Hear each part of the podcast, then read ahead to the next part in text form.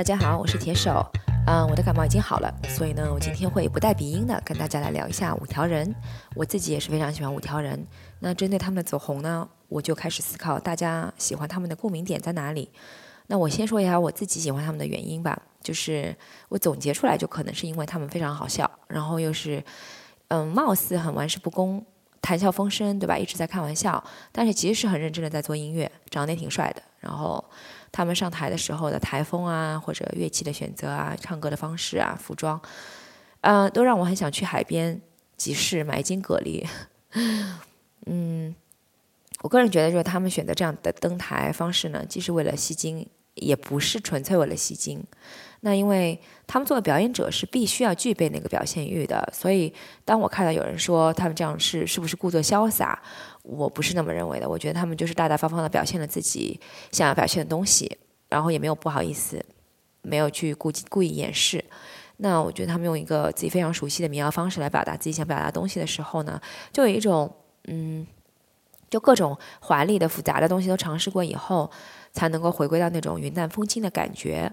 那就那种很真实。那我自己也很喜欢民谣，就是因为啊，我可能就是非常喜欢用个人化的语言去表达一些很小的感受，但听起来又离生活不是那么的遥远。嗯，五条人那种玩世不恭，也并不是说真的不在意，因为他们和那些特别励志热血的例子来相比的话，就是说他们是非常属于在这个盒子之外的，但也离得没有太远的那种，就是。你不能用盒子里的规则去制约他们，他们就显得非常突出，因为他们也不是走那个仙人就艺术家路线嘛，他又有那有那份地气，又让你觉得很真实。然后，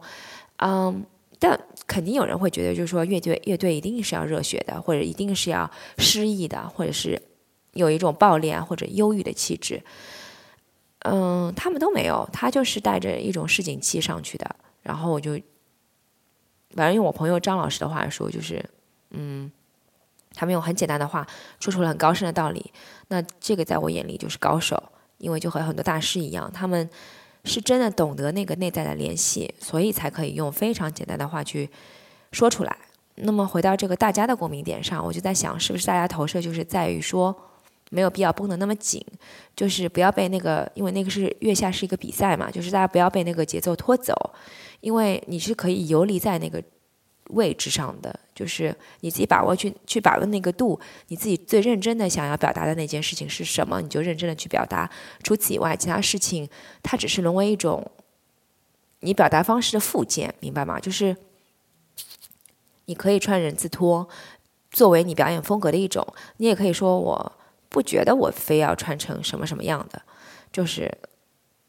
场合什么的都。都不是最重要的，那就回到刚才说，有人说他们故作潇洒，我也在想说，这是不是另外一种投射？就说觉得他们故作潇洒的人们，就本身内心认为获得成功一定是要遵循某一种规则的。那像五条人这样态度很玩世不恭的，就是不妥帖的，所以他们不愿意看到没有去遵守这个规则的人。我指的这个规则不是说他们真的犯规啊，我指的是说，嗯，在他们表达方方，不愿意看到这样在轻松表达的人可以获得成功，那可能他们本身也是会有非常严格的标准在别人和自己的身上，嗯，然后我说这些也是因为我最近一一再想起杨绛说的，就是大意就说。人活着，说到底，最后都是自己跟世界的关系而已。所以，我们看什么、听什么、想什么，最后都可能只是在我自己的内心投射上，不断的用我们自己的内在去和外部世界发生联系的一个过程。就比如说，我喜欢五条人，那我就希望自己能像他们一样做自己想做的事情，然后自由表达出来。那这是我今天的内在世界。突然，我就是和五条人产生这样的一种联系了。那么我成为了粉丝，我就会期待他们今后的作品、今后的表达。那可能我在期待以后，等到了他们新的作品，那我又不喜欢了。打个比方，那也只是因为，比如说我可能变了，或者他们可能变了，然后我可能又要去再一次寻找，嗯，外部世界能够和我内在世界有联系的这个东西了。就是人就是在不断的这样的一个寻找过程当中，去去阶段性的。蜕变嘛，就是这也是，所以你回头看自己每个喜欢每个阶段喜欢的东西，你就更能理解这种感受了。嗯，好吧，这就是我今天对于五条人现象的一些观察，表达一些小小的个人观点啊，谢谢。